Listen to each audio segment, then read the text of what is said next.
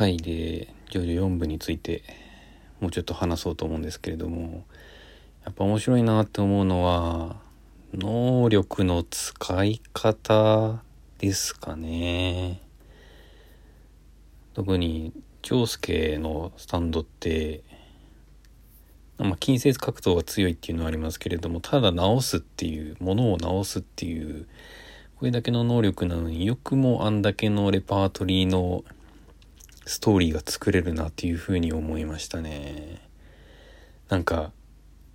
ああ、これどうせこうなるんだろうなっていうのが全然なくて、言ってしまえば、